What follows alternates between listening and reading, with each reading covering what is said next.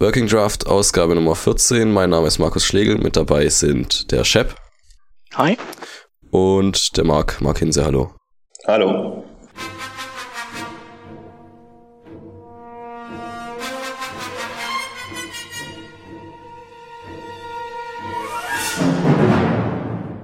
Ähm, ja, heute wieder äh, plan, äh, unplanmäßig ohne Peter. Dafür haben wir den Marc nochmal eingeladen.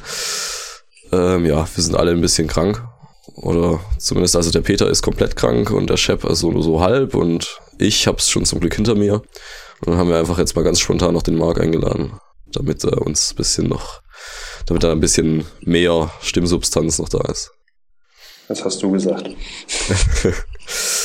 Gut, dann steigen wir einfach direkt ein. Was haben wir denn so? Ein Thema, das ziemlich viel äh, so Aufruhr für Aufruhr gesorgt hat. Ähm, Breaking the Web with Hashbangs. Was ist ein Hashbang? Also bei äh, Twitter wird es wahrscheinlich jedem schon mal aufgefallen sein. Ähm, als das neue Twitter da ge, äh, veröffentlicht wurde, da gab es bei jeder URL auf einmal diese hässlichen, äh, diesen, diesen Gartenzaun da und ein Ausrufezeichen. Ähm, vor jedem, ja, also, also twitter.com slash und dann kam dieses, dieser sogenannte Hashbang. Und das war davor nicht und jetzt ist er auf einmal da und Shep, was macht das? Also, was, was ist dann überhaupt der Grund, warum das jetzt da ist? Ähm, ja, die, äh, da geht es also erstmal um, um ähm, eine spezielle äh, Form von dieser Fragments, also dieser, dieser Sprungmarken, die man, die man in URLs hinten dran hat. Und äh, Google hat sich halt irgendwann, ich glaube letztes Jahr war das irgendwie lange den Kopf zerbrochen, wie sie die ganzen Seiten, die immer mehr Ajaxifiziert sind, ähm, eben auch indizieren können und oder ähm, wie Seitenbesitzer im Prinzip die verschiedenen Zustände von ähm, Ajax-getriebenen Seiten an Google oder Google äh, kenntlich machen können. Und äh, die haben dann eine spezielle Fragment-Syntax äh, ersonnen, die eben mit einem Ausrufezeichen hinter ähm, dieser, dieser Raute beginnt. Und die kennt man halt eigentlich von, also ich denke mal, jeder hat die schon auf Twitter gesehen. Also man da auf irgendwelche äh, Tweets geht oder, oder ja doch, ich glaube, einzelne Tweets sind das, die dann eben mit diesem, dieser Raute, dem Ausrufezeichen und dann irgendeinem ja, Gedöns. eigentlich alles. Also ja, genau. Auch User, Usernamen auch schon. Usernamen auch schon, ja. Genau. Und ähm, ja, das Ding ist, dass Google eben hingeht und ähm, URLs, die eben diese, diese Hashes enthält, ähm, anders intern ähm, weiterverarbeitet. Das heißt also, um äh, dem, dem Suchenden auf der Google-Suche dann ähm, einen direkten Link zu den eigentlich ajaxifizierten Inhalten zu geben, wandelt das dann diesen Link um ähm, von dieser Raute mit diesem Ausrufezeichen in, äh, in ähm, also da das wird dann in eine Art Query, also wird in einen Query-Parameter umgewandelt und der hat den Namen Escape Fragment und dann eben gleich und dann kommt genau dasselbe hinten dran, was bei den, ähm, bei den Ajax-Seiten eben hinter dem Ausrufezeichen steht. Und ähm, das Ganze ist aber ein Ding, das kein Selbstläufer ist. Das heißt also, ähm, wenn man diese Ausrufezeichen verwendet und sie Google zur Verfügung stellt, dann ähm, macht Google diese Umwandlung und man muss selber aber dann auch diese Umwandlung wieder abfangen. Das heißt also, man muss sich darauf einrichten, dass dann Besucher kommen, die eben die Seite mit diesem Escaped Fragment Query Parameter aufrufen und dann muss man eben eine Routine haben, die genau diesen gleichen Inhalt, der vorher als Ajax-Ding mit dem Ausrufezeichen zur Verfügung stand, dann auch wieder darstellt. Und es gibt halt eine Seite, das ist diese Gorka-Seite, die, äh, die haben ihre Seiten-URL-Struktur umgestellt, weil die, glaube ich, auch alles auf Ajax umgebaut haben. Ähm, aber die haben halt vergessen, diese, ähm, ja, diesen, diesen Escaped Fragment Query Parameter aus, auszuwerten und ähm, das Ergebnis war, dass irgendwie eine Million ähm, Links im Google-Index jetzt mit diesem Ausrufezeichen waren und die Leute dann auf eine leere Seite landeten, wenn sie dann da drauf geklickt haben. Also so kann man das jetzt mal so grob umschreiben. Also das Prinzip ist eigentlich ja dann, dass, also wenn ich, wenn ich so eine URL mit diesem Hashbang da drin habe, dann werde ich ja, also die, also eigentlich will ich, äh, ja, okay. eigentlich ja, fordere ich den, so den Inhalt von, also wenn ich bei Twitter bin, von twitter.com an. So, das ist jetzt die Seite, wo ich drauf linke eigentlich. Und dann ist aber nur noch so mit diesem komischen Hashbang da, das dahinter, das wird dann alles mit JavaScript dann gerendert. Und das, das ist ja der Nachteil, dass da eben im Prinzip ähm, ja auch mehr Traffic entsteht, weil du halt eben erstmal die Twitter.com-Seite aufrufst, die wird auch komplett ausgeliefert und dann wird erst per JavaScript dieses Fragment identifiziert und dann die dementsprechenden Inhalte nachgeladen, wenn ich es richtig verstanden habe. Ja, genau. Also ab dann soll es halt, also wenn es dann geladen ist alles, dann soll es schneller sein, wenn man dann auf der Seite rumnavigiert, weil eben, wenn ich jetzt hier so einen Link klicke, dann wird eben nur der Inhalt dann per Ajax geladen und nicht die ganze Seite neu mit allem drum und dran, mit Header und was weiß ich. Mhm. Was, was halt generell natürlich ja, der Vorteil ja. von Ajax. Also dieses, dieses Hash-Teil da, das war schon früher zu früheren Ajax-Zeiten benutzt und dann ist eben Google dann irgendwann gekommen, hat da aus dem Hash einfach einen Hashbang gemacht. Und ähm, genau, aber der Google, diese, dieser Google-Hash, das ist ja, ist eben nur der, also nur bei dem, wo dieses Ausrufezeichen drin ist, nur den behandeln die genau. besonders und empfehlen eben auch, ähm, ja, wenn man seine Inhalte irgendwie in Google reingeprügelt haben möchte, dass man, dass man eben diese Ausrufezeichen-Geschichte verwendet und aber eben parallel dann auch immer ein Escape Fragment Query auswertet. Denn also für, für, für mich als Betrachter, ich sehe halt erstmal nur dieses Ausrufezeichen, aber Google würde mich dann eben auf eine Seite von denen leiten, wo dieses, wo kein Hashbang mehr ist, sondern ein Escape Fragment gleich und dann eben das, was im Hashbang drin war, hinten angehängt.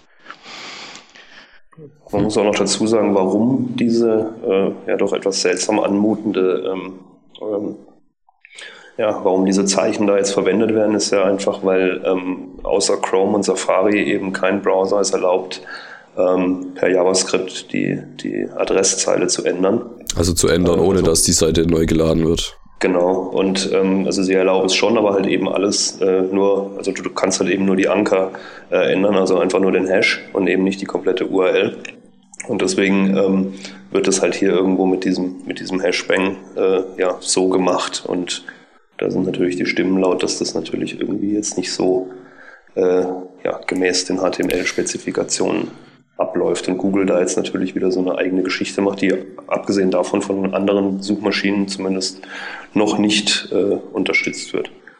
Ja, also Auslöser war ja eigentlich, dass da jetzt eben dieses Gawker, dieser, ähm, was ist eigentlich so ein, so ein Medien, äh, so ein riesen Medienunternehmen äh, quasi. Ähm, da gehört ja auch Gizmodo dazu oder Lifehacker oder sowas. Ähm, die haben jetzt alle ihre Seiten auf äh, dieses Schema umgestellt, dass jetzt eigentlich keine Webseiten mehr sind, also keine, viele verschiedene, sondern dass es nur noch äh, gizmodo.com gibt und da eben per Ajax dann die Seiten geladen. Also ja, man könnte sagen, eine Web-Applikation haben sie daraus gemacht, ähm, die ohne JavaScript überhaupt nicht mehr funktioniert. Und ja, der Problem war eben dann auch, dass das mit Google dann noch ein bisschen verhauen wurde. Und ja, und jetzt hat durch den, diesen Auslöser dann auch Twitter irgendwie ein bisschen äh, Haue gekriegt, so. Kann man so sagen. Und da gibt's zwei Statements von zwei Twitter-Mitarbeitern, ähm, einer von Ben Cherry oder so verlinken wir alles noch.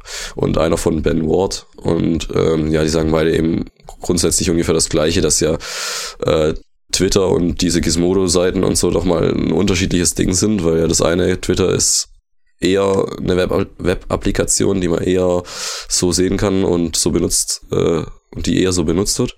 Und ja, diese anderen, diese Medien-News-Seiten, das sind halt wirklich Webseiten.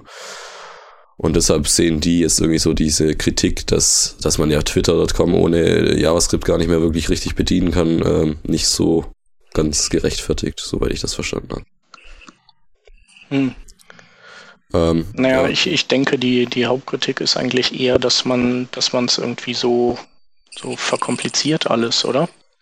Ist das nicht das Hauptproblem? Also ich, ich meine, dass, dass Ajax-Seiten ohne JavaScript schwer nutzbar sind. Das stimmt ja. schon. Ja, gut, okay, so eine News-Seite, die, die könnte halt durchaus mit, äh, also ohne JavaScript auch, auch ähm, browsbar oder sollte es sein, ja. Ja, also das ja, keine allem, Ahnung. Vor allem verstehe ich jetzt nicht so ganz, warum das so, so gemacht wird oder warum das so sein muss. Also ähm, du könntest ja zumindest auch ohne JavaScript den, den, die richtige Seite äh, ja, rendern lassen, also vom System aus.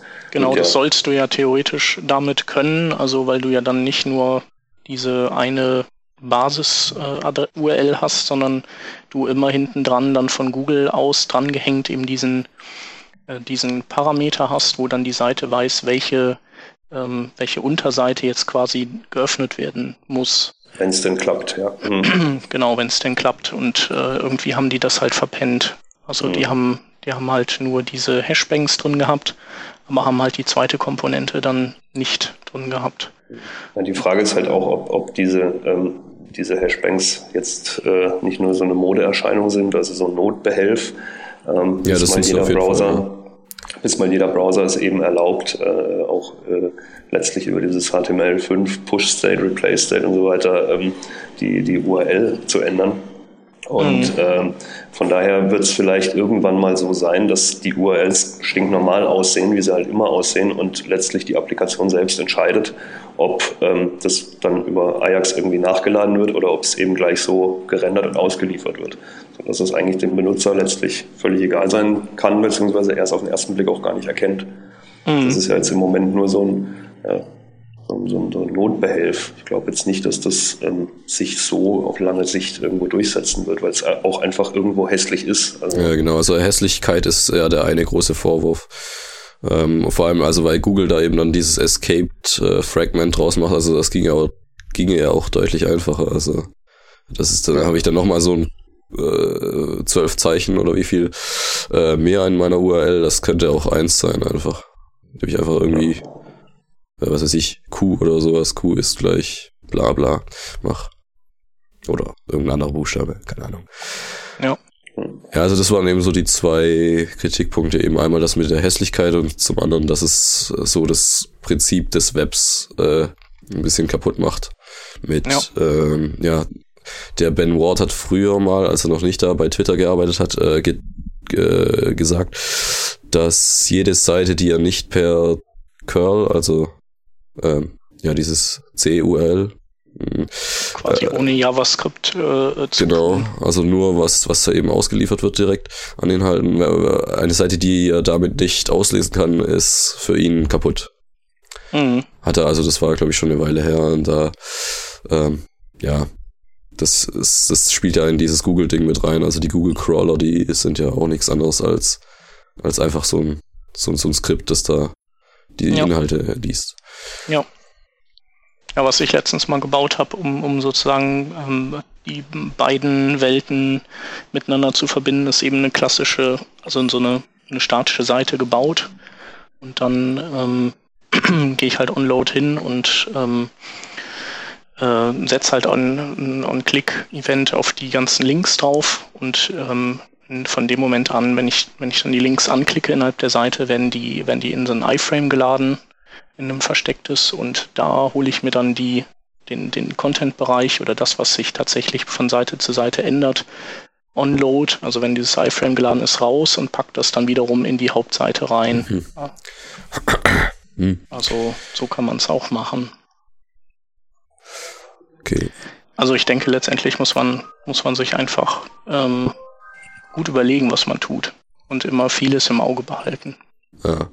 Also, also ich, ich, weiß auch nicht, ob das jetzt so totale Grütze ist. Soweit würde ich jetzt nicht gehen, zu sagen, dass diese Hashbanks totale Scheiße sind. Ja, bis auf das, Aber sie sind auch nicht sind. besser als viele andere Dinge. Hm? Ja, bis auf das, dass sie hässlich sind eben. Ja, das stimmt. man muss, man muss ja auch einfach, mal abgesehen davon, dass sie hässlich sind, ähm, ist ja mal prinzipiell ähm, schön, dass Google in irgendeiner Form diese Sachen auslesen kann, beziehungsweise äh, eben diese Ajax-Seiten unterstützt, weil das gab es ja jetzt auch schon. Ähm, ich meine, das ist ja jetzt auch nicht gerade gestern äh, in Mode gekommen, diese, diese Ajax-Geschichten. Und äh, wenn es jetzt irgendeinen Weg gibt, Google die Inhalte äh, indexieren zu lassen, ähm, ist ja auch gut. Und wenn es jetzt halt mhm. erstmal der hässliche Weg ist, ja mein Gott. Ja. Ähm, vielleicht wird sich ja irgendwann mal ändern. Ja. ja. oder noch neuere Sachen dann unterstützen irgendwo. Ja. Also ich, ich könnte mir vorstellen, dass es eben ein bisschen einfacher ist als eben die klassische Methode, wo man irgendwie zwei Wege bereithält. Eben einmal den für Leute, die kein JavaScript aktiviert haben. Also für die muss man halt eine klassische Navigation bauen und dann nochmal eine für die, die JavaScript aktiv haben. Also dass man einfach auf die Art und Weise vielleicht mehr Code wiederverwenden kann. Aber es ist jetzt nur mal so eine Mutmaßung, das weiß ich nicht. Ich weiß nicht, ob das das Problem der User, die kein JavaScript haben, anhaben, äh, auch so groß ist, weil äh, ich glaube, da gibt's ziemlich wenige davon. Und also mhm. eher sind diese, diese Crawler, also Skripts, die automatisch, ja. automatisiert da drauf zugreifen, glaube ich. Für die ist eher ein Problem. Und ja. da ist jetzt bei Twitter haben die ja diese API, also oder viele andere Seiten haben ja auch eine API und da ist wahrscheinlich dann eher sinnvoll, dann seinen Crawler da auf die, auf die API anzusetzen und nicht auf die eigentliche Seite. Und deshalb ist es da schon gerechtfertigt, dass die da so ein mhm. bisschen die, die eigentliche, das eigentliche Paradigma des Webs kaputt machen. Ja, ich frage mich auch, ob die nicht einfach vielleicht äh, dem Crawler irgendwie über eine Sitemap XML oder so ähm, irgendwie eigene Seiten irgendwie zum Fraß vorwerfen können. Hm, das weiß ich nicht. Ja. Also die Twitter-Leute haben auch gesagt, sie haben mit der, mit dieser, äh, wie heißt das, Push, äh, nee, History, History, History. API. Ja. Ähm, also die haben da schon eine Version äh, rumliegen und haben das auch schon entwickelt und alles. Also für Safari und, und Chrome könnten die das auch schon so richtig schön ausliefern. Aber mhm. ja, da die anderen Browsers es eben noch nicht haben, haben sie es dann erstmal ja, so ausgerollt ja. und haben das aber schon äh, im Rucksack ja. irgendwo hinten liegen. Und wenn es dann irgendwie mal äh, verbreiteter wird, dann können sie es auch ordentlich ja. machen. Genau, mit der History äh, API kann man ja dann irgendwie so wirklich volle, also kann man im Prinzip virtuelle URLs oben reinschreiben, die dann aussehen dürfen, wie man möchte, ne? ohne genau. dass jetzt der Browser da ähm, die, die Seiten neu lädt oder so. Ja. Also könnte man dann auch wirklich die, den Dateinamen ändern oder so und nicht nur so ein, so ein Hash. Jupp. Oh. So, ja, dann haben wir noch. Äh, jetzt muss ich hier mal kurz schauen.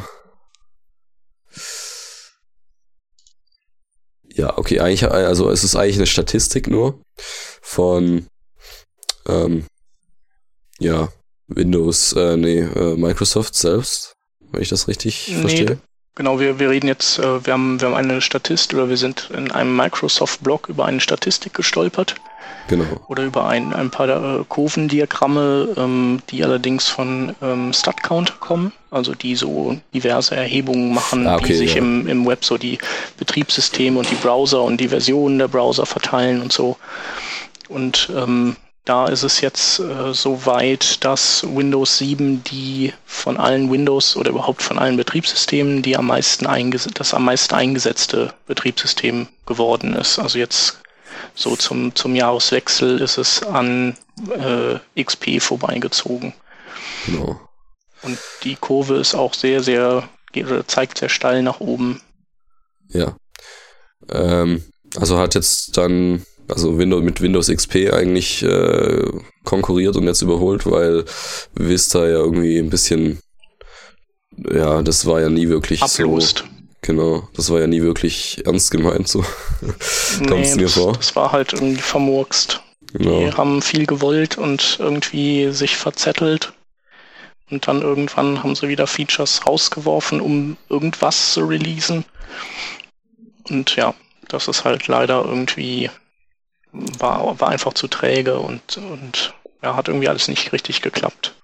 Ja, genau, also man geht dann als Windows-Benutzer schon von Windows XP auf Windows 7 und überspringt dann Vista. So wie ich das jetzt mitgekriegt habe, mitbekommen habe. Ja, habe ich auch so gemacht. Okay. Und äh, ja, gut. Was gibt's dazu zu deuten jetzt? Außer dass es eben äh, Windows 7, yeah. Genau, ja, zum einen das. Äh, Windows 7 ist auf jeden Fall äh, rockt, rock, rocks the house. Ähm, naja gut, äh, macOS ist natürlich äh, viel toller, aber irgendwie irgendwann ja, in, danach. In der Statistik hier, da taumelt es auch noch ganz schön weit unten. Also so ja, es, in der, in der Apple-Sphäre, also. da, in der ich mich auch manchmal bewege, da kommt es einfach mal so vor, als ob jetzt also, da das, dieses Mac OS X jetzt die Welt übernimmt, weil ja immer mehr Macs verkauft wird. Ja. Aber das sieht jetzt hier nicht wirklich so aus. Also ich weiß ja, ja nicht, wo wobei, also ich meine, in einem Jahr um 50 Prozent äh, zu, also äh, hinzugekommen, also gewachsen, von 4 auf 6 Prozent. Ja, okay. Heißt also sozusagen linear fortgesetzt. Im Jahr 2020 sind wir dann alle auf den Max.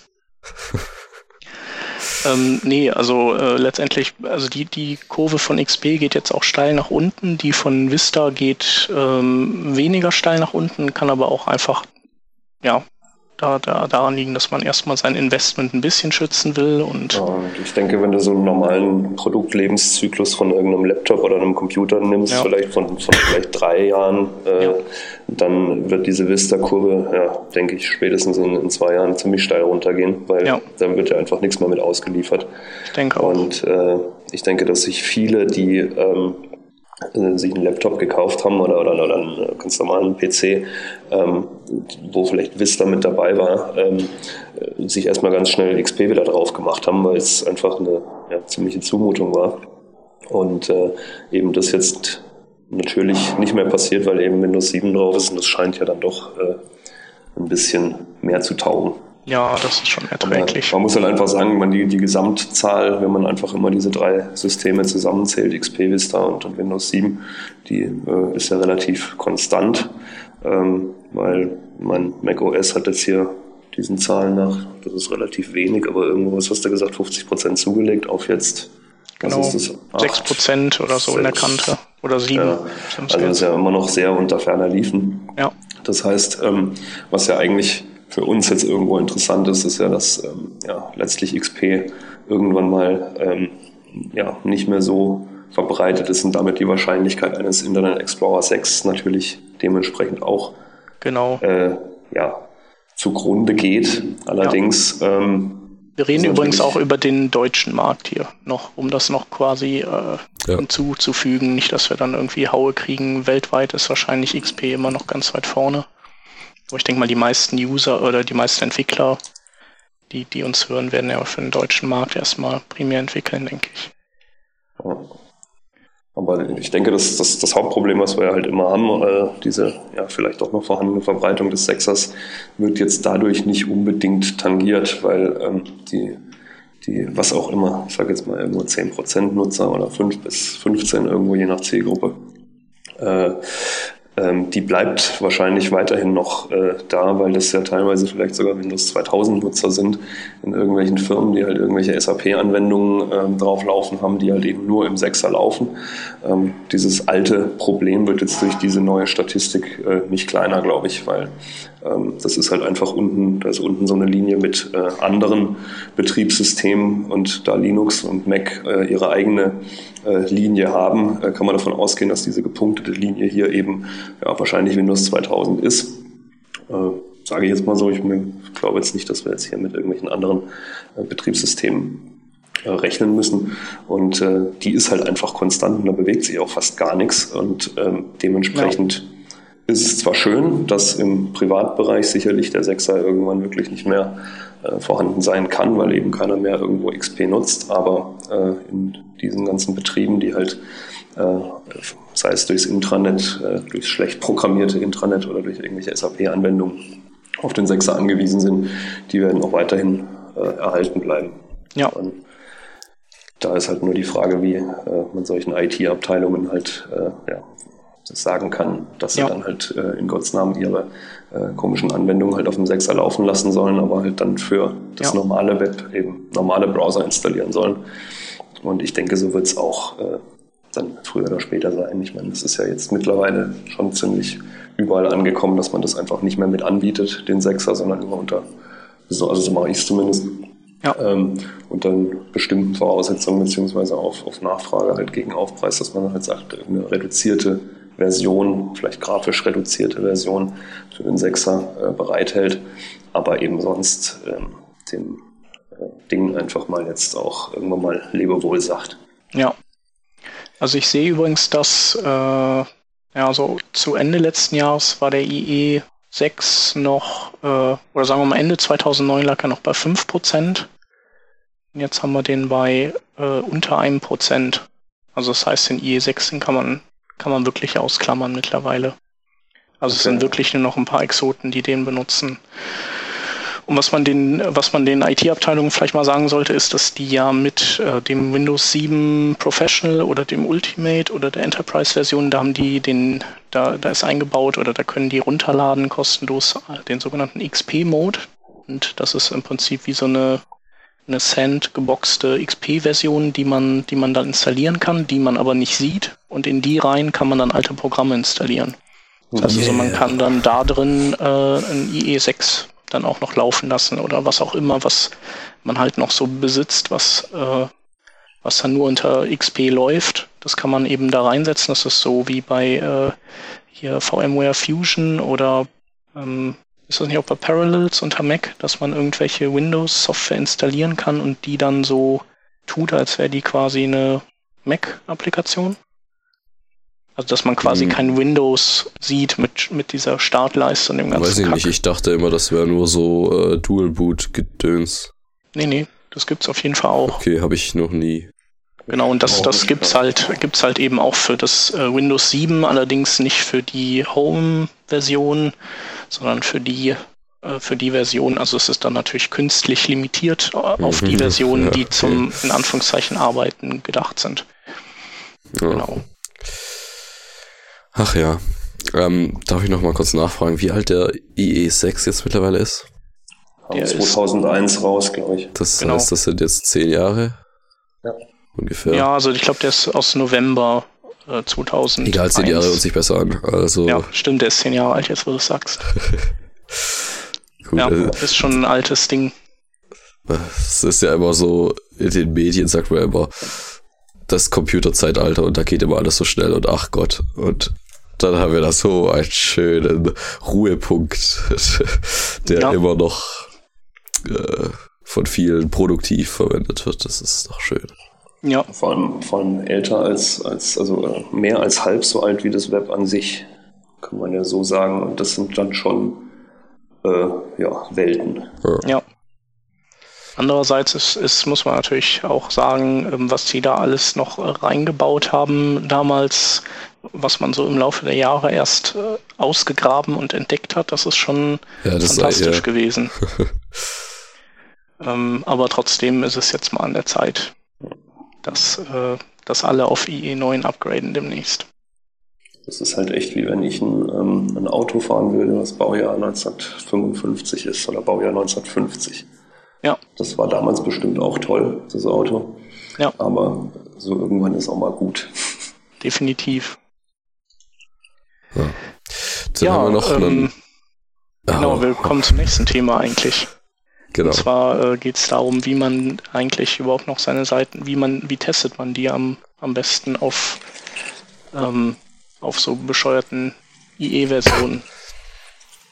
Ähm, ich weiß nicht, wann das war, vorgestern oder so, ist ähm, urplötzlich irgendwann abends über Twitter was gelaufen, wo äh, jemand ähm, äh, ähm, gesandboxte, also sozusagen gekapselte IE-Versionen, die, die in so eine Exe reingekapselt sind, zum Download bereitgestellt hatte. Und das sind ähm, gekapselte IEs, die eigentlich ursprünglich von einem Online-Service kommen, der spoon.net hieß.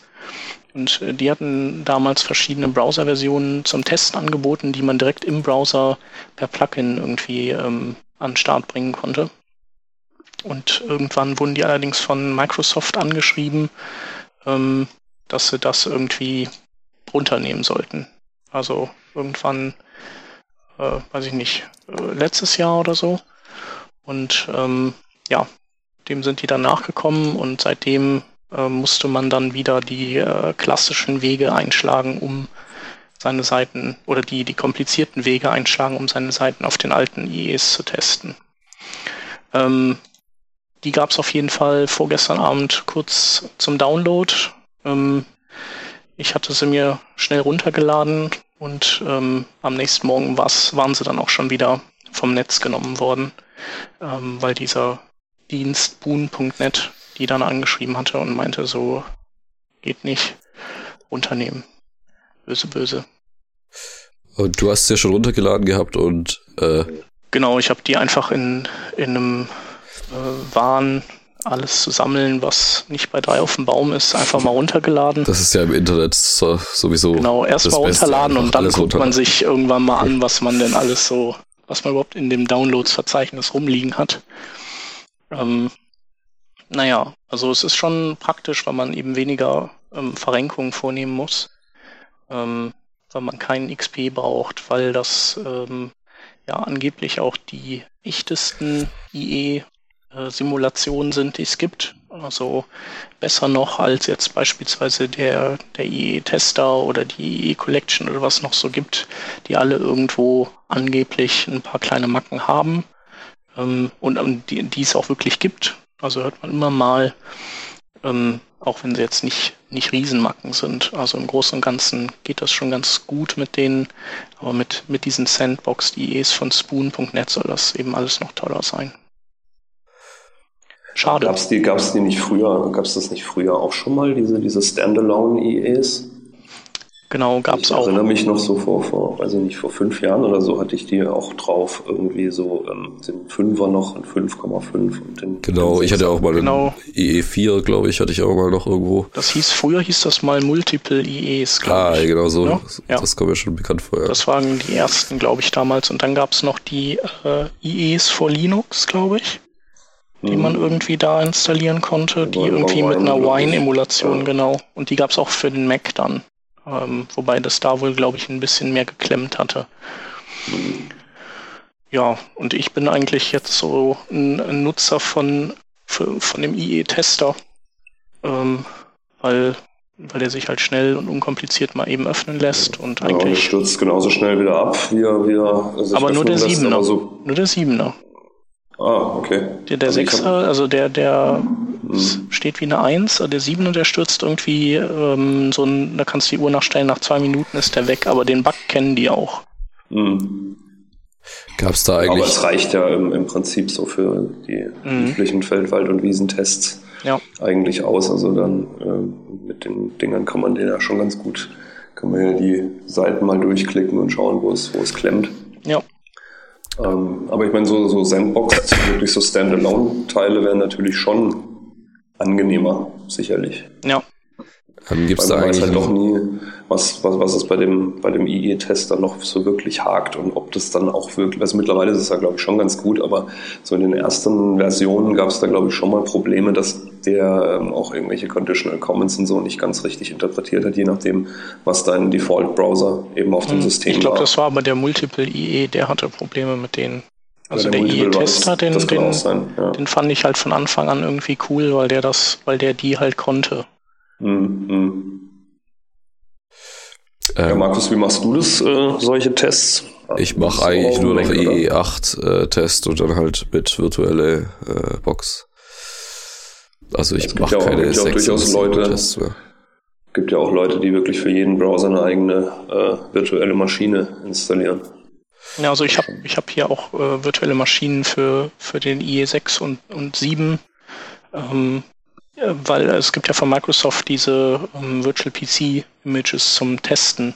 Also mhm. irgendwie einerseits machen die es einem oder, oder machen die ja nicht so den, den offensichtlichen Schritt, dass sie sagen, hier habt ihr Standalone-Versionen von den Browsern, die ihr irgendwie zum Testen benutzen könnt. Ich weiß nicht, warum die das nicht machen wollen, aber sie wollen es ums Verrecken nicht. Also die, die stemmen sich ja dagegen, keine Ahnung warum. Ähm, und aber was es halt dann eben gibt, sind diese äh, wirklich aber dann auch Gigabyte großen ähm, Vista und XP Images mit, mit halt den serienmäßigen Browsern an Bord, die man dann äh, in, im kostenlosen Virtual PC laufen lassen kann, die allerdings dann immer nach drei Monaten abgelaufen sind und dann muss man sich die quasi erneut downloaden. Also man muss das dann, muss seinen kompletten, das ganze Image wieder runterladen, sich die neu einrichten und so. Also es ist auch nicht wirklich komfortabel. Und die starte ich halt immer dann sozusagen zum Abschluss nochmal oder wenn jetzt irgendwer sagt, ich habe Probleme im IE7 und ich kann das halt im IE-Tester oder so nicht sehen, ähm, dann, dann greife ich halt sozusagen zu dem, zu der großen Haubitze und teste mhm. das dann damit. Aber ich denke, unter, unter Mac könnte man auch tatsächlich mal überlegen, ob ihr, ob ihr euch nicht irgendwie eine Windows 7 Professional oder sowas holt. Und so eine System Builder Version, die nicht so viel kostet und euch dann eben in den äh, XP-Mode dann auch ähm, verschiedene IEs reinhaut. Wäre wahrscheinlich für euch Mac-User fast ja. das einfachste, oder? Ja, also ich, ich meine, bei mir ist es so, ich habe halt hier so ein altes XP halt in einer, in einer virtuellen Maschine laufen. Ähm, damit komme ich ja, oder kam ich ja bisher ganz gut klar. Ist aber jetzt natürlich irgendwann vorbei, wenn der Neuner rauskommt und man den auch noch testen darf. Mhm. Äh, obwohl man ja immer hofft, dass bei dem alles okay ist, aber äh, wird es wahrscheinlich nicht sein. Und ähm, dementsprechend muss ich mir da eh was überlegen. Aber ich denke eher, dass ich auch wirklich so eine, so eine ja, günstige äh, Windows 7 Version irgendwo äh, in, auch wieder in so eine virtuelle Maschine hole. Also ich werde niemals mit irgendwelchen Dual oder Parallels arbeiten. Also ähm, nee. mhm. Also dafür verschwende ich keinen Festplattenplatz, sicher nicht. Mhm. Aber ist Parallels denn nicht letztendlich sowas wie auch nur eine virtuelle Maschine? Ja, klar, wo ziehst du die Grenze? Also ich meine, das ist ja dann schon, kriegt ja schon, glaube ich, eine eigene, also korrigiere mich, ich weiß es nicht, aber ich, ich habe so verstanden, dass er schon eine richtige eigene Partition kriegt dann mhm. und du ja dann wirklich das booten musst. Also dann musst du raus aus, aus dem Mac, äh, aus dem so. OS X und nee, ja, ja. Nee, nee, ja, ich meine, das wäre was also, anderes. Das, das also, heißt virtuelle Maschine. Bootcamp, oder? Ja, ach so. Ich habe das immer so verstanden, dass du quasi so ein Dual-Boot. Nee, so habe ich es auch verstanden. Camp. Aber da kennt sich der, der keinen Mac benutzt, wohl besser aus als wir. Ja. Weil das, hey, das heißt ich habe ja einen Mac mit Bootcamp. ja, okay, aber. Ach so, Bootcamp. Ja, warte mal, das eine ist Bootcamp. Das genau, ich glaube, du meintest Bootcamp. Ja. Ach so, ja, gut. Ja, ja. Falls ihr übrigens irgendeine Seite in, in. Virtual Box und das funktioniert ja wunderbar. Ja. Und ähm, deswegen habe ich mich da auch noch nicht mit irgendwelchen Alternativen befasst. Was ja auch fies ist, ist, dass ja diese blöden Windows-Abbilder äh, von Microsoft zum IE-Testen ja in nichts anderem laufen als irgendwie in Virtual PC auf einer Windows-Plattform. Das ist auch irgendwie total also asozial, äh, oder? Dann sind wir wieder beim äh, virtuellen Maschine in der virtuellen Maschine in der virtuellen Maschine. Richtig. Inception. Ja. Ja. Ist auf Aber jeden das, Fall irgendwie ja. nicht easy und ähm, gerade die Browser muss man irgendwie am allermeisten debuggen und irgendwie sind die Tools alle, also das sind nicht leicht gemacht. Nee, ja. irgendwie nicht. Ja, also kann sich das jemand vorstellen, warum da sich Microsoft so querstellt. Also ich habe da keine Erklärung gefunden. Nee. Weil es ist also vielleicht ja müssen wir da mal echt irgendwann uns mal jemanden von Microsoft einladen und, und uns das mal erklären lassen. Vielleicht ist das ja, gibt es ja auch wirklich irgendwie einen Grund, wo wir dann auch sagen, ach so, ja, kapiere ich jetzt auch. Weil, weil einen technischen Grund kann es eigentlich nicht wirklich geben, weil es scheint ja zu funktionieren. Also, ja, also was ich schon mal gehört habe, ist, ähm, dass es daran liegt, dass die irgendwie ja damals behauptet haben, die EEs wären ja irgendwie ein Betriebssystembestandteil. Deswegen hatten die sich ja auch die Klage von der äh, von irgendwie der EU oder so eingefangen, weil die ja, ähm, weil die sozusagen ihren Internet Explorer mit ihrem Betrieb ja genau ausnutzen, ja. und vielleicht ist das dann so, wenn die das jetzt einzeln anbieten würden, dann würden die quasi äh, rückwirkend zugeben, dass die gar nicht irgendwie wie eineiige Zwillinge und siamesische Zwillinge zusammengehören, sondern dass man die auch problemlos hätte trennen können und dass sie es deswegen nicht tun. Ja, aber es weiß ja jeder, dass es geht, scheinbar. Also von daher wäre es mhm. ja, ja, nett, wenn, wenn sie äh, dementsprechend auch Testversionen oder ne, ja. kapselte Versionen irgendwo anbieten. Vor allem, es ist ja immerhin deren äh, ja, deren Verbrechen, sage ich mal, dass, dass, äh, dass wir diesen, diesen Kram so extrem testen müssen, weil einfach ihre Browser einfach bisher doch mehr schlecht als recht waren. Ja. Und wenn die uns dann etwas an die Hand geben, um es einfach zu testen, ähm, wird ja auch die allgemeine Meinung ein bisschen relativiert. Ich meine, so ja. schimpft jeder und ähm, flucht jeder. Und wenn man das jetzt mal wenigstens relativ einfach testen könnte, wäre ja dann die, äh, vielleicht die Fluchorgien nicht ganz so extrem. Naja, ich glaube, ja. die, die Fluchorgien, die da von uns Webentwicklern da auf die auftreffen, das macht denen nicht wirklich was aus. Ja, das ist ja auch wirklich äh, im Promillebereich der, ja. der ja, Nicht-User, sag ich mal. Ja, weil das sind ja meistens eben äh, Leute, die diese Browser ja gar nicht benutzen und benutzen wollen. Und ja, aber es wäre ja trotzdem nett. Ich meine, wir haben ja auch ein, zwei Mitarbeiter, da kann sich ja mal einer hinhocken und das mal, mal machen. Ja. Ja, gut. Bleibt ein Mysterium. Aber wir können ja mal so die verschiedenen ähm, so ein paar verschiedene Möglichkeiten zum Testen nochmal verlinken. Jo. Ja. Okay, dann kommen wir zum nächsten. Oder habt ihr noch was, was ihr dringend loswerden wollt? Nö. Okay. Ich glaube, ist alles gesagt. Dann haben wir einen kopflosen äh, WebKit-Browser in Anführungszeichen.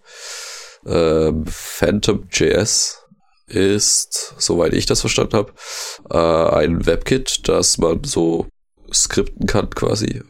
Ähm, und das macht dann diverse Sachen, die, ähm, ja, Anwendungsfälle sind mir jetzt persönlich auch nicht so viele eingefallen, aber ihr habt da ja welche, soweit ich das jetzt äh, vorhin mitbekommen habe.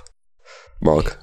Also ja, ich Oder äh, willst du noch bin ja auch nur kurzfristig jetzt hier dabei. Also ich habe mir das, ich bin das jetzt nochmal aufgerufen und habe das jetzt mal so weit verstanden, zumindest, dass das ja letztlich eine, ähm, also eine, eine, eine serverbasierte ähm, äh, ja, WebKit oder eine serverbasierte WebKit-Engine ist, die du eben dann über JavaScript ansprechen kannst. Das heißt, ähm, du hast halt eben die Möglichkeit, letztlich dein, dein, äh, ja, dein HTML äh, ähm, irgendwie äh, ja, sagen wir mal, zu screenshotten, also einfach halt eben in, äh, auf dem Server äh, generieren zu lassen und dann damit irgendwas zu machen. Also, äh, also so habe ich es jetzt mal verstanden, dass es mal so im Prinzip wie so eine, wie so eine Art äh, äh, Screenshot-Tool ist, ähm, wo du dann aber natürlich ähm, ja, bestimmte äh, Befehle drauf ausführen kannst. Also du kannst dann halt sagen, ja, gib mir doch bitte mal äh, einen 600 mal 600 Pixel Ausschnitt von dieser Seite. Und ähm, also ein, eine Anwendungsgebiet ist natürlich ähm, ja, allerlei Screenshot-Tools, äh, die, die es ja auch so im Netz schon gibt, die halt eben irgendwelche Thumbnails generieren, äh, um die in irgendwelchen Bookmark-Diensten anzuzeigen. Also da denke ich jetzt zum Beispiel mal an Zoo-Tool, die das ja auch machen, ähm, dass wenn du dann Bookmark setzt, dass dann eben auch ein Screenshot von der Seite generiert wird, beziehungsweise ähm, ich glaube, Mr. Wong macht das auch. Ähm, also das wäre so eine Geschichte, äh, da wäre es aber jetzt auch noch nichts Neues, nur ich habe mich da mal ein bisschen vor, vor Jahren schon mal ein bisschen mit befasst. Ähm, das Problem ist einfach, dass es ähm, ja kaum Möglichkeiten gibt, solche Screenshots irgendwie zu generieren. Eine Lösung ist, äh, glaube ich, auf dem, auf dem Windows-Server, dass du da eben so, so, ein, ja, so, auch so eine Art Internet Explorer halt hast, äh, wo du drauf zugreifen kannst. Und da haben wir dann auch schon wieder die ganzen Nachteile von, von, ja, vom Internet Explorer. Das sieht man jetzt äh, in letzter Zeit sehr häufig auch in irgendwelchen ähm, Webdesign-Galerien, wenn da eben so Screenshots automatisch generiert werden, dass halt eben zum Beispiel diese ganzen ähm, Font-Face-Webfonds äh, überhaupt nicht ähm, gerendert werden und das dann eigentlich immer ziemlich scheiße aussieht, was dann den meisten Seiten irgendwo nicht gerecht wird. Und ähm, wenn es eben jetzt so eine WebKit-basierte Engine ist, ähm, dann kann man mal davon ausgehen, dass das eigentlich dann ziemlich gut aussieht. Also das ist so der eine, der eine Anwendungsfall, dass wenn du halt in irgendeiner Form Abbilder oder ja, Screenshots einer Seite brauchst oder Teile davon, dann kannst du das hier eben äh, letztlich irgendwie abgreifen. Und der andere Teil ist, äh, zumindest steht es hier, dass es eben halt auch PDFs ähm, äh, äh, unterstützt werden, das heißt auch PDFs gerendert werden können. Und dann wird es natürlich sehr interessant für, für sämtliche Web-Apps, die in irgendeiner Form ähm, letztlich Berichte generieren. Das heißt, ähm, da hat man genauso das Problem wie, wie mit den Screenshot-Tools, dass du ähm, diese, diese PDF-Generierung, ähm, die es so äh, gibt bisher oder zumindest jetzt mal auch auf, auf PHP-Basis, ist ja alles auch so mehr, mehr schlecht als recht. Also da gibt's ja ähm, verschiedene ja, Lösungen, wo du mehr oder weniger ähm, oder die versuchen irgendwie das HTML umzusetzen. Ähm, in ein PDF, was aber ähm, doch meistens sehr ähm, einerseits sehr beschränkt ist, weil es halt einfach vom HTML und CSS her nicht richtig gerendert wird äh, und andererseits ähm, auch wirklich relativ unterschiedlich immer aussieht. Ähm, da gibt es ja noch dieses ähm, to, to PDF, äh, äh, was eben äh, etwas mehr versucht, äh, auf das wirkliche, auf die wirkliche Darstellung hinzugehen, aber letztlich wird es halt immer nur nachgebaut. Und wenn du jetzt hier natürlich eine Möglichkeit hast, also so ähnlich wie wenn du es dir im Safari oder Chrome oder wie auch immer anschaust und dann einfach sagen kannst, dass du es ähm, als, als PDF speicherst und wenn es dann letztlich genau so aussieht, ähm, dann denke ich, gibt es da schon viele äh, Web-Apps, die darauf ähm, zugreifen können, wo es auch Sinn macht. Also zum Beispiel so Online-Rechnungserstellung oder, oder so, solche Geschichten oder so, so äh, Statistik-Reports oder denk mal an Google Analytics oder so. Mhm. Also ich denke auch, dass das sozusagen die sozusagen das Hauptfeld äh, ist, wo, wo man dieses, diesen Headless WebKit nutzen kann. Also um, um Abbilder von Seiten zu erstellen und, und ähm, Dokumente in PDFs zu verwandeln und so. Also das war bisher ja schon schwieriger. Also ich weiß, dass man, es gibt ein Plugin für den Firefox. Ähm, das heißt irgendwie Perl, Crescent, äh, sonst wie. Ähm, das ist so ein Screenshot-Tool und das, da kann man den, man kann den Firefox im Prinzip auch über eine Kommandozeile dann starten und einen Screenshot dann direkt erstellen lassen von irgendeiner Seite. Hat aber das Problem, dass man ähm, dass man dann eine, eine, grafische Benutzeroberfläche auf dem Server braucht, wo dann der Firefox drin läuft. Und da haben halt schon viele Admins schon keinen Bock mehr, weil ähm, eine grafische Benutzeroberfläche, die, die ist für die halt erstmal so bei einem, bei einem Webserver ein totaler No-Go. Und wer weiß, was das wieder für Sicherheitslücken aufreißt und so. Also ähm, für sowas ist äh, PhantomJS auf jeden Fall super. Ein anderes äh, Anwendungsfeld, das die hier ähm, hervorstreichen, ist, ähm, dass man auch über DOM-Selektoren bestimmte Dinge aus einer Seite eben abgreifen kann und, und die dann ähm, in Logfile raus ähm, ja, schreiben kann. Ähm, oder man kann alles Mögliche dann ähm, machen und rausschreiben. Ja, also das wäre jetzt auch gerade mein, meine Frage gewesen. Ähm, vorhin hatten wir ja dieses mit dem mit den diesen Hashbanks da und dass die Seite dann für CURL oder so nicht mehr ja. äh, parsbar ist. Mhm. Und äh, da wäre jetzt meine Frage, ging das jetzt theoretisch mit sowas wie diesem Phantom.js, dass ich da dann meinen Crawler mit sowas, also ausstatte mit so einer kompletten WebKit-Engine und die dann einfach das JavaScript äh, interpretiert und dann schaut, was dann für ein DOM entsteht und mir dann die Inhalte rausgibt. Wäre das möglich ja. so? Oder? Ähm, also ich weiß, sie haben jetzt nicht explizit geschrieben, ob sie, ob sie die äh, eine JavaScript-Engine mit drin haben, aber mhm. ich gehe einfach mal davon aus.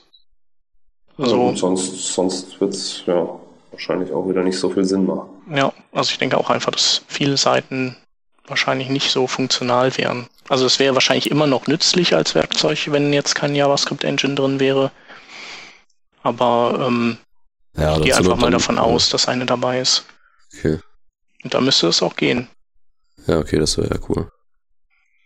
Man fragt sich nur, was jetzt ähm, bei diesen äh, Text aus Internetseiten rausparsen. Also ob das jetzt, ob ich das da benutzen würde. Also oder ob ich dann nicht hingehen würde und vielleicht eine Alternative wie das äh, YQL oder sowas eher nutzen würde. Weil da, da gibt es ja auch Möglichkeiten, auf, von beliebigen Seiten über CSS-Selektoren Inhalte irgendwie rauszuparsen und so. Ja, kann das äh, YQL auch mhm. JavaScript interpretieren? Ähm, also wenn ich jetzt Twitter mit diesem... Ja, okay, nee, das, das vielleicht nicht. Das kann gut sein, dass ja. das nicht geht. Ja, okay. das kann gut sein. Ähm, aber sonst, jetzt ich sag mal, im, im Normalfall, wenn ich jetzt irgendwie nicht, ähm, wenn ich ganz, ganz normale Seiten habe, die nicht so JavaScript-lastig sind, mh, hm, ich glaube, da würde ich wahrscheinlich YQL den Vortritt lassen. Ja. So es denn stabil genug ist und so und nicht irgendwie immer nicht verfügbar ist zwischendurch oder so. Weiß nicht, vielleicht hat es ja auch irgendwer von den Hörern ähm, im Einsatz oder ähm, ähm, du meintest ja, der Matthias Schäfer hatte letztens auch darüber getwittert. Vielleicht, äh, wenn der das hört, kann der ja mal ähm, das ein oder andere Anwendungsszenario noch kommentieren, das uns vielleicht irgendwie gar nicht einfällt gerade. Oder vielleicht ist auch eins dieser Tools, äh, die man so kennt und da weiß man, das gibt's und dann irgendwann kommt man an der Stelle, da denkt man sich, das, da bräuchte ich jetzt, da bräuchte ich jetzt was und dann fällt einem dieses Teil ein und äh, also vielleicht ja. eröffnen sich da die Einsatzgebiete erst dann noch. Ja. Genau, aber also von der von der Nutzung her, ähm, wenn man sich so die Dokumentation anguckt, ist es echt ähm, easy. Also ja. Ähm, kompliziert ist es nicht. Man muss halt nur irgendwie einen Server haben, wo man es halt drauf installieren kann, wo man es dann irgendwie über Kommandozeile ähm, steuern darf. Das ist ja bei Shared Hostern ein bisschen schwierig. Mhm. Ich lese es hier gerade auch nochmal schnell durch, ähm, ob es das überhaupt macht, was ich da jetzt Also ist das jetzt äh, habe, aber es sieht also steht hier auch, dass es eben die, die, die Seite eben in einen, in einen Image-Buffer ähm, rendert und dann halt eben als, als Datei speichert. Also mhm. sollte also schon so, weil sonst würde der PNG, JPEG und PDF jetzt nicht wirklich Sinn machen. Ja, ja. Also ich denke schon, dass man das einerseits so nutzen kann, was Sie hier halt auch noch als Beispiel bringen, ist, dass du halt einfach ähm, auch zum Beispiel so eine äh, Google, äh, äh, ähm, äh, Google Maps Anfrage, also so eine, so eine Navigationsanfrage starten kannst und dann halt einfach sagst, ähm, ich greife mir jetzt die Ergebnisse ab, die ja in, bei Google Maps eben in dem und dem äh, Diff oder wo auch immer dann halt stehen und, und passt dann halt letztlich nur diese, diese äh, Wegbeschreibung.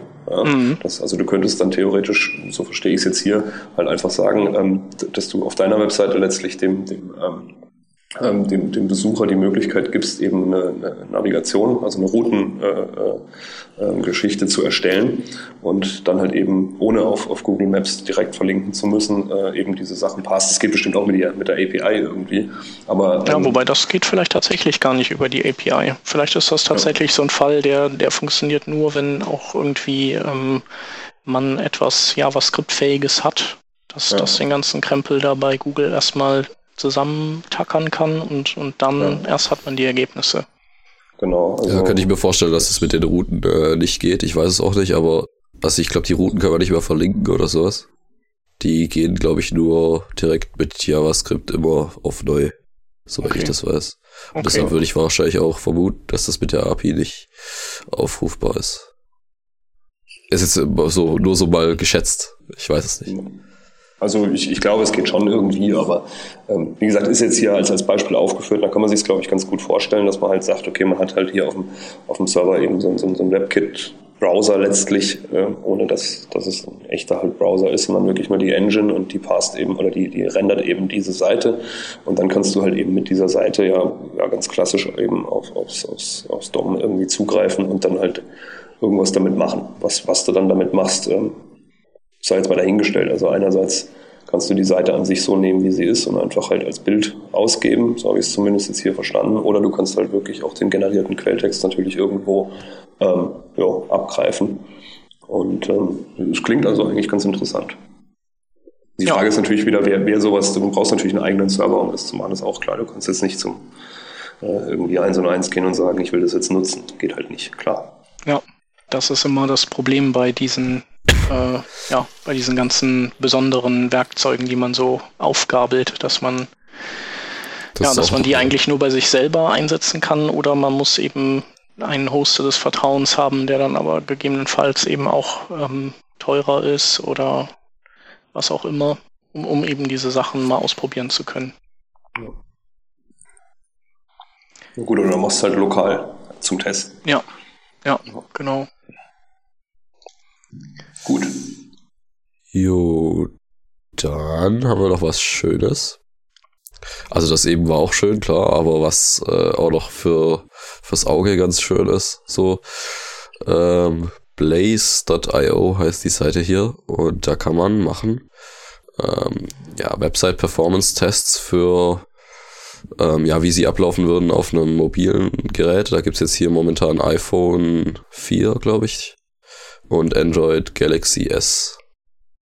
Ähm, ja, also man, was ist es? Ähm, eigentlich nur, man kann seine URL eingeben, kann auswählen, ob ich mit dem iPhone oder einem Android testen will und dann gibt er mir so einen Performance, ähm, äh, so einen Bericht aus, wie, ähm, wie meine Seite auf einem Mobilgerät performen würde, auf diesem Mobilgerät, das ich ausgewählt habe. Ähm, ja, Jetzt muss ich, jetzt rufe ich mir gerade mal wieder eins auf. Was haben wir denn da? Ja, genau. Also wir haben dann äh, noch einen Screenshot, was auch noch ganz nützlich sein kann, weil äh, wenn man eben kein iPhone hat und jetzt auch kein Mac und deshalb den Simulator nicht benutzen kann, dann können wir jetzt einfach mal hier so seine Seite reingießen und dann schnell hat man einen Screenshot und sieht mal auf die Schnelle, ob es äh, komplett verhackt ist oder ob es einigermaßen geht. Ja. Und dann hat man eben so, wie man es von ähm, Firebug kennt, so einen Wasserfall, äh, so eine Wasserfallgrafik, äh, was zu welcher Zeit und äh, wie lange lädt. Genau, das ist eigentlich, ähm, das ist eigentlich Gold wert, weil ähm, man hat ja leider kein Firebug in, in den mobilen Geräten oder überhaupt so ähm, Untersuchungen innerhalb des Browsers von mobilen Geräten sind halt äh, oder sind halt fast nicht möglich. Also man kann Firebug Lite reinhängen und es gibt so ein paar ähm, Dinge, ja, mit denen man sich so so ein bisschen in die Richtung tasten kann. Der, der Steve Soders, dieser Performance-Papst, hat ja da auch so ein Bookmarklet ähm, zusammengezimmert, das, das man eben nutzen kann, um sich so ein paar Dinge einblenden zu lassen. Ähm, aber all das ist halt, ähm, ist halt nur ein Tropfen auf den heißen Stein. Also so richtig ähm, schön wird es davon nicht. Ähm, ja, und äh, die haben das irgendwie hinbekommen, dass die ähm, tatsächlich echte iPhone 4s und Samsung-Geräte da liegen haben und ähm, die, die werden irgendwie belauscht und deren Ladeverhalten wird dann eben aufgezeichnet und, ähm, und das eben nicht nur in diesen Wasserfällen, also in diesen HTTP Request Wasserfällen, ähm, sondern man kann sich auch ein Video angucken, wie die Seite lädt, also so ein Slow-Mo-Video, ähm, wo dann die, die Sekunden unten zählen, wo man dann ähm, ein gutes Gefühl dafür kriegt, in welcher Reihenfolge, wann, wie, was auf der Seite eben zum Vorschein kommt. Und ja. man bekommt auch so eine, so eine grobe Angabe, ob die eigene Seite im Vergleich zu äh, den anderen Seiten dort im Index eben ähm, eher zur schnellen Sorte gehört oder zur langsamen. Und ich denke, das ist auf jeden Fall schon mal echt ähm, sehr hilfreich. Also vor allem, wenn man eben gucken will, ob man seine Seite ähm, auch für mobile Geräte optimiert hat oder eben nicht. Genau. Ähm, ja, also es ist auf einfach jeden mal, Fall. Einfach mal anschauen, weil es ist wirklich eigentlich nett gemacht, geht schnell und äh, kostet nichts. Genau, ist noch in der Beta-Phase. Ähm, einige Dinge wollen die noch ähm, reinbauen, aber meinten halt, dass allein der Status quo jetzt auch schon die irgendwie ein paar Monate Arbeit gekostet haben. Ja, sehr praktisch auf jeden Fall. Ja, dann ist, es, ist uns in dem Zuge noch aufgefallen, dass ja bei dem Boilerplate, oder eigentlich wussten wir es schon, aber ist jetzt irgendwie wieder bewusst geworden, dass in dem HTML5 Boilerplate äh, dieser Viewport äh, Meta-Information-Angabe äh, mit dem äh, Initial Scale ist, drin ist. Also auf 1.0 gesetzt, das heißt, die Seite wird nicht äh, skaliert. Und das habe ich jetzt bei mir, also auf der Startseite auch äh, einfach so gelassen, wie es war. Also HTML5 Boilerplate reingekippt.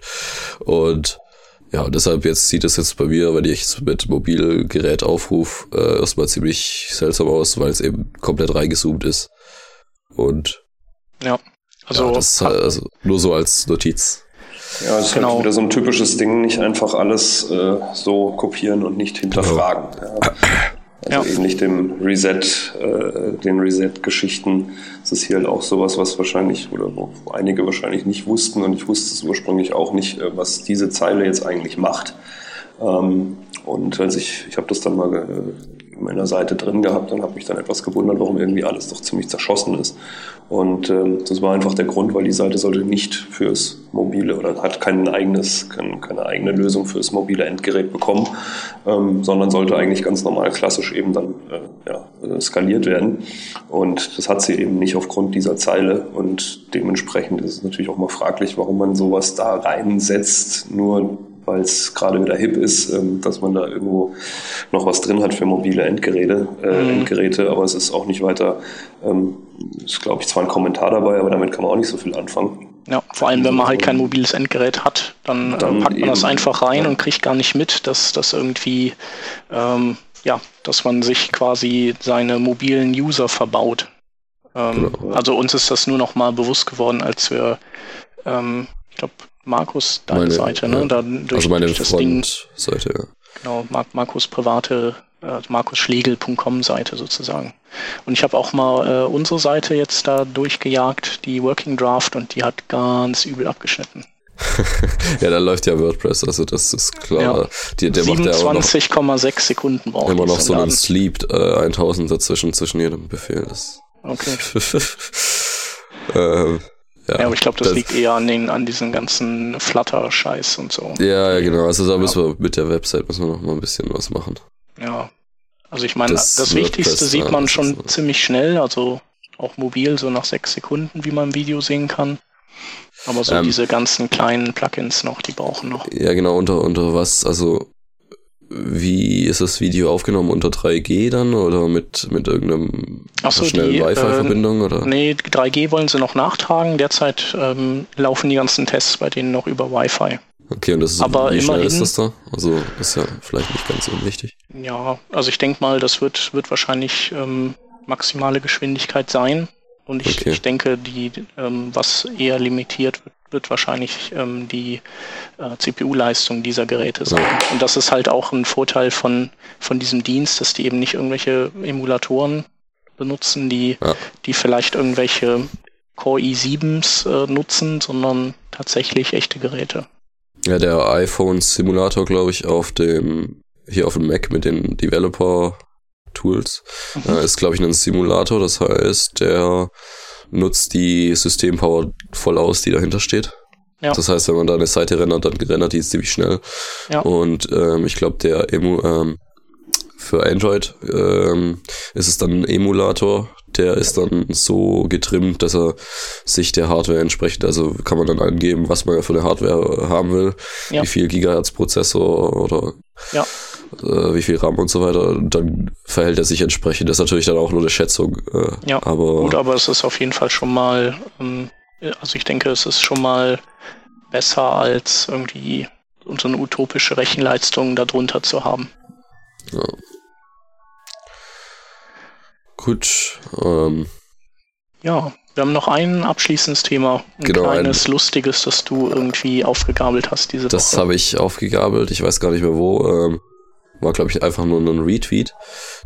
Der lautete irgendwas mit GitHub und Genen, dass jemand seine Geninformationen auf GitHub als Open Source zur Verfügung, zur Verfügung stellt.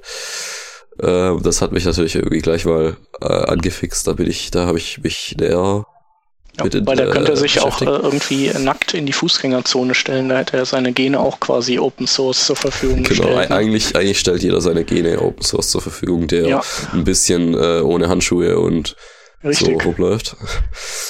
Ja, aber der macht jetzt irgendwie, also ich glaube, das eigentliche, was der, was dieser ähm, Manu Sporny nennt er sich hier, ähm, erreichen wollte, ist einfach so ein bisschen Aufmerksamkeit und ähm, ja, vielleicht auch für seine Sache, die er hier dann noch ausführlich beschreibt.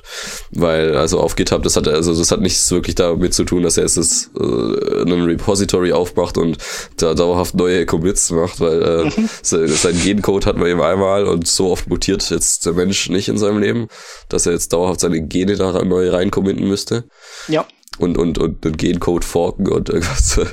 Das ist auch.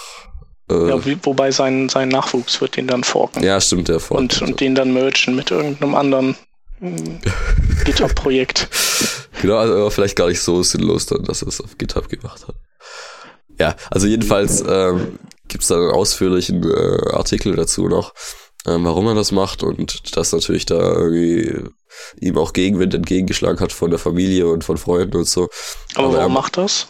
Ähm, ja, er genau? meint, dass er macht es, weil ja, so Post- äh, Post-Privacy-artig ähm, meint er, dass, dass alle ihren, wenn alle ihren Gencode irgendwie öffentlich machen würden und dann wüsste man, was die für Krankheiten haben und äh, so weiter, dann könnte man diese gesamten Gene alle entschlüsseln und wüsste, was die machen und ähm, ja, wäre für die Medizin auf jeden Fall hilfreich, weil, äh, Moment, jetzt muss ich hier den entsprechenden Absatz mal. Ja, aber man, äh, ja, aber würde ja nur was bringen, wenn die, wenn die Leute dann auch ihr, sozusagen ihre, ihren Krankheits, ihr Krankheits, äh, ihre Historie Ja, genau, das wäre jetzt dann packen. das wäre dann noch weiterführend. Jetzt muss ich erstmal noch schauen. Äh, Gott, ich weiß jetzt gar nicht mehr. Genau. 14.515. Ah, nein, Moment. 966.977 ähm, äh, Gene, Gencodes verschiedene gibt's. Wie nennt man das dann? Mhm. Äh, verschiedene, ja, verschiedene so Gene. Ähm, und davon sind nur 14.000 ungefähr äh, von der Wissenschaft äh, erforscht und wissen, was, also sie wissen äh, von, ähm, ja, von ziemlich vielen auf jeden Fall wissen sie eben noch nicht, was sie machen. Mhm. Und das wäre vielleicht mal ganz interessant und das wäre wahrscheinlich dann äh, vereinfacht, wenn man eben dann ein, ein Social Network mit äh, Krankenakte hätte.